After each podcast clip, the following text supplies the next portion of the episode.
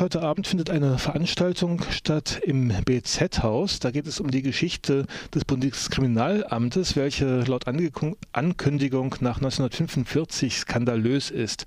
Noch Jahrzehnte nach dem Zweiten Weltkrieg war das BKA von Ex-Nazis durchsetzt. 1959 bestand das Führungspersonal zu zwei Dritteln aus ehemaligen SS-Mitgliedern und drei Viertel der Mitarbeiter hatten der NSDAP angehört.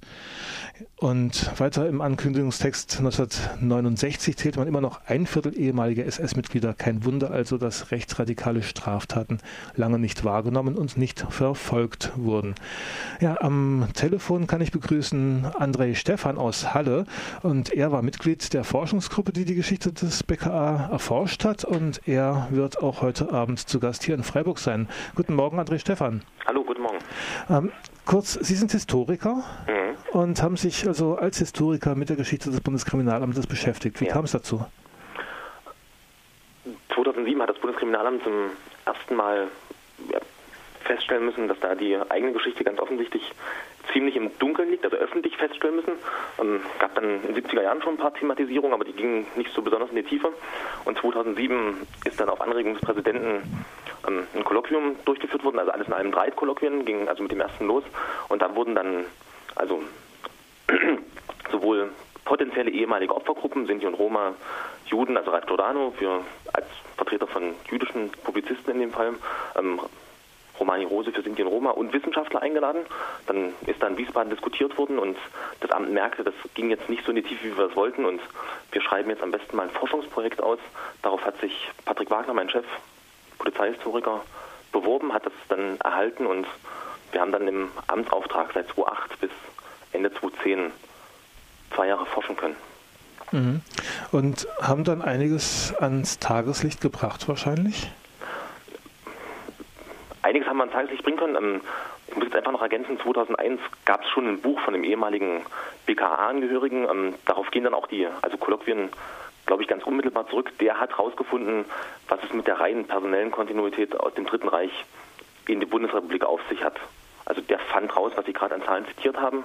Und für uns ging es dann darum, aus diesen Zahlen, die erstmal reine Befunde sind und ähm, aus heutiger Perspektive bestimmt skandalös, aber die sagen ja erstmal nichts. Also dass jemand in der SS war oder in der SDAP war, heißt ja nichts für sein Tun nach 45. Und für uns ging es darum zu prüfen, was heißt das ähm, für das Amtshandeln, was heißt das für die kriminologischen Konzepte bei der Bekämpfung von polizeilichen Gegnergruppen ähm, und wie thematisieren die Leute ihre Vergangenheit vor 45, wenn die dann ähm, 1951 in das Bundeskriminalamt einrücken. Ähm, war diese Forschungsarbeit einfach oder gab es da auch Hindernisse? Das ist insofern schwierig, als das Bundeskriminalamt ähm, eine für Historiker eher ungewöhnliche Art hat, seine Akten abzulegen. Also die machen das nicht in einer zentralen Registratur, sondern ähm, da behalten im Regelfall die Abteilung oder die Sachbearbeiter ihre Akten. Ähm, zum Zweiten müssen die, und das ist ja eigentlich auch rechtsstaatlich kompatibel, ähm, gerade bei Ermittlungen dann irgendwann auch Akten vernichten, also wenn dann jemand abgeurteilt ist oder wenn sich herausstellt, ähm, das geht jetzt nicht so tief, wie wir das glauben, ähm, müssen die Akten vernichtet werden. Also wir haben dann ganz überwiegend ähm, Schriftgut, was in einem starken Beamtendeutsch gehalten ist. Da sind dann also persönliche Motive der Betreffenden sehr schwer rauszulesen. Ähm, und deswegen war der erste Schritt, neben der Auswertung dieses Aktenmaterials ähm, auch dafür zu sorgen, dass das dann ins Bundesarchiv abgeht, was bisher nicht so ganz regelmäßig der Fall war. Mhm. Also in der Ankündigung heißt es hier, dass rechtsradikale Straftaten lange nicht wahrgenommen und nicht verfolgt wurden. Das kann man als eine der Folgen sehen. Ähm, ist das dann bestätigt worden oder? Es finden sich nur Schlaglicht. Also das Bundeskriminalamt ist jetzt ja nicht originär zuständig für die Verfolgung von, von rechtsradikalen Straftaten in zumindest in 50er und 60er Jahren. Ähm, es gibt dann, das ist der gesetzliche Auftrag, es gibt Ermittlungsaufträge, wenn die Landeskriminalämter mit einem Fall nicht klarkommen. Und da gibt es dann auch ein paar Fälle, bei denen wir aus heutiger Sicht die Stirn ein bisschen runzeln, weil da ganz offensichtlich die persönliche Betroffenheit von BKA-Beamten, also mit ihrer eigenen Vergangenheit vor 45, dazu führt, dass die bei Ermittlungen ähm, ich will jetzt nicht sagen, auf dem rechten Auge blind sind, aber ähm, gerade bei offensichtlich rechtsradikalen Straftaten erstmal noch so ein bisschen rumkreisen und versuchen dann also weitere Kreise mit reinzuziehen. Es gibt einen Fall, da wird 57 in Salzgitter in jüdischer Friedhof geschändet von einer also privaten SS-Nachfolgeorganisation und die BKA-Beamten, die da ermitteln, ähm, den, den Verdachtskreis aus auf Spione aus dem Osten, auf Litauer, die da in der Umgebung wohnen und das, was eigentlich nahe liegt, nämlich ähm, Rechtsradikale kommt erstmal nicht so in den Blick. Und da müssen wir sagen, das liegt an der Vergangenheit derjenigen, die das da ermitteln, weil die vor 45 in Litauen waren, da mit Litauern am Massenmord an den europäischen Juden teilgenommen haben und dann erstmal unterstellen, okay, also da ist jetzt in der Nähe ist einer abgeurteilt worden, der in Litauen Polizeichef war. Möglicherweise sind die Litauer, und das sind alte Judenfeinde, behaupten die, ähm, da so ein bisschen befangen und deswegen nehmen wir die in den Blick. Mhm. Wenn man sich vorstellt, dass 1959 noch zwei Drittel ehemalige SS-Mitglieder waren, das schlägt sich auch aufs Betriebsklima durch. Also so, da wird ja auch ein gewisser Korpsgeist geherrscht haben und das wird sich wahrscheinlich dann auch fortgesetzt haben, kann ich mir jetzt mal vorstellen. Also so eine Grundeinstellung, eine Grundhaltung. Die zwei Drittel, müssen wir erstmal sagen, beziehen sich immer auf die, auf die Führungsebene. Das macht das jetzt nicht besser. Das sind dann die ab Referatsleiter aufwärts. Wenn das dann zu den einfachen Beamten geht, schwächt sich das ein bisschen ab. Da ist das ungefähr ein Viertel, alles in allem. Und das ist relativ normal für, für westdeutsche Polizeien zu dem Zeitpunkt. Ähm, womit Sie schon haben, recht haben, es gibt sowas wie ein internes Regelwerk. Also die Einstellungen erfolgen unabhängig davon, ob die Leute vor 45 NSDAP-Angehörige waren, SS-Angehörige waren, vielleicht auch Gestapo-Angehörige waren, worauf denen ankommt, die da einstellen. Und das sind ein paar Leute, die da ganz zentrale Rollen spielen in den ersten zehn Jahren. Ähm, dass die Leute den Spagat schaffen, also sich zuallererst nicht allzu offensiv zum NS bekannt zu haben und zum Zweiten, und das ist fast wichtiger als der erste Punkt, ähm, Kameraden nicht verpfiffen zu haben. Dann ist es okay, dann geht das durch.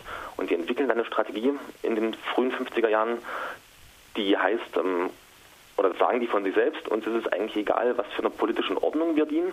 Polizisten sind Profis, die überzeitlich ähm, einem abstraktum Staat dienen. Also wir schützen den Staat gegen seine Feinde und die Feinde sind in den 50er Jahren Sinti und Roma, Homosexuelle, Berufs- und Gewohnheitsverbrecher, manchmal auch noch mit, mit Blick auf Juden und Kommunisten.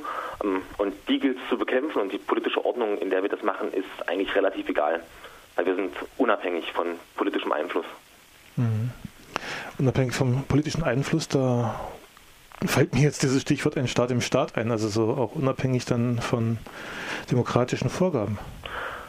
Die, die setzen sich nicht durch, also die versuchen relativ lange und auch relativ engagiert in den Gremien, die es so gibt, also für, für deutsche Polizei und in dem, was dann später innere Sicherheit heißt als Gesamtsystem, die testen aus, also inwieweit sind wir anschlussfähig an, an den Nationalsozialismus, was können wir vielleicht von vor 45 rüber retten ähm, und sind sich mit ihren Länderkollegen relativ einfach und müssen dann sehr, sehr schnell feststellen, inzwischen gibt es gerade in den Justizministerien der Länder und im Bundesjustizministerium gibt es Justizjuristen, die uns dann Regeln vorschieben. Also die testen an und laufen relativ schnell gegen Wände. Mhm.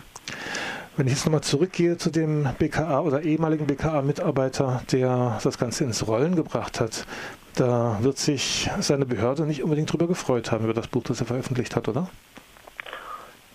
Das,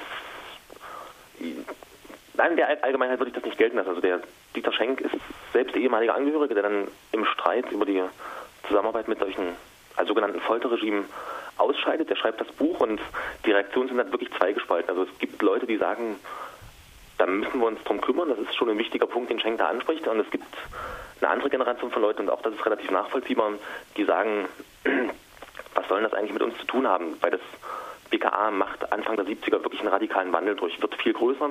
Die alten Nazischergen, wenn man das mal so plakativ sagen will, scheiden aus. Ähm, und dann widmet sich das BKA auch ganz anderen Formen von Kriminalität, also Rote Armee-Fraktion zum Beispiel, ähm, Drogen, organisierte Kriminalität und versteht nicht, warum NS-Vorwürfe an die Behörde herangetragen werden. Also zweigespalten, um auf Ihre Frage da zurückzukommen. Mhm. Aber dieser Herr Schenk ist im Dissens mit seiner Behörde rausgegangen, ja. hat die Zusammenarbeit auch mit aktuellen faschistischen oder Folterregimes kritisiert und ja. Ihre Arbeit, beleuchtet die auch noch die heutige Arbeit des BKA? Wir sind generell laut Arbeitsauftrag bis in die 80er Jahre fortgeschritten, also Ende der Ära von Präsident Rotherold 81 war das, was uns da also gewissermaßen anempfohlen worden ist mit dem, mit dem, mit dem Forschungsvertrag, den wir geschlossen haben. Es war aber nötig, bei bestimmten Themengebieten, also zumindest bis ins neue Jahrtausend, einfach mal reinzuschnuppern, um aufzuzeigen, ähm, was ändert sich ganz massiv in der Behörde und da ändert sich also in Richtung Rechtsstaatlichkeit und Demokratisierung ändert sich ganz, ganz viel. Aber es gibt so ein paar kleinere Restbestände, die immer wieder aufscheinen und ähm, die dann gerade für die Opfergruppen wirklich bitter und absolut ärgerlich sind. Mhm. Die Auslandsarbeit des BKA, die ist ja vielen Menschen hier auch gar nicht bewusst. Also so Zusammenarbeit auch mit ähm, sehr merkwürdigen Regimes, die besteht ja bis heute hin. Das, den, also den Befund teile ich. Ich vermag den jetzt nicht so richtig zu werten, weil ich da selber kein Experte bin. Ähm, was uns da im Amt, wenn wir darüber sprachen mit Leuten mal am Mittagstisch, immer gesagt worden ist, ähm, Amt muss ja den Zwiespalt aushalten, Ermittlungsergebnisse angeboten zu bekommen, also meinetwegen aus Regimen, die foltern. Das ist aus unserer Perspektive, ist das furchtbar und ist das dramatisch. Ähm, auf der anderen Seite sagen sich die Beamten, na, die Information wird an uns herangetragen und möglicherweise dient die zur Verhinderung von Straftaten. Und wenn wir da was ändern wollen, ähm, ändern wir das gewissermaßen nicht, indem wir die Ergebnisse ablehnen, sondern indem wir versuchen, langfristig einen Wandel in den Regimen, mit denen wir da kooperieren, zu erreichen.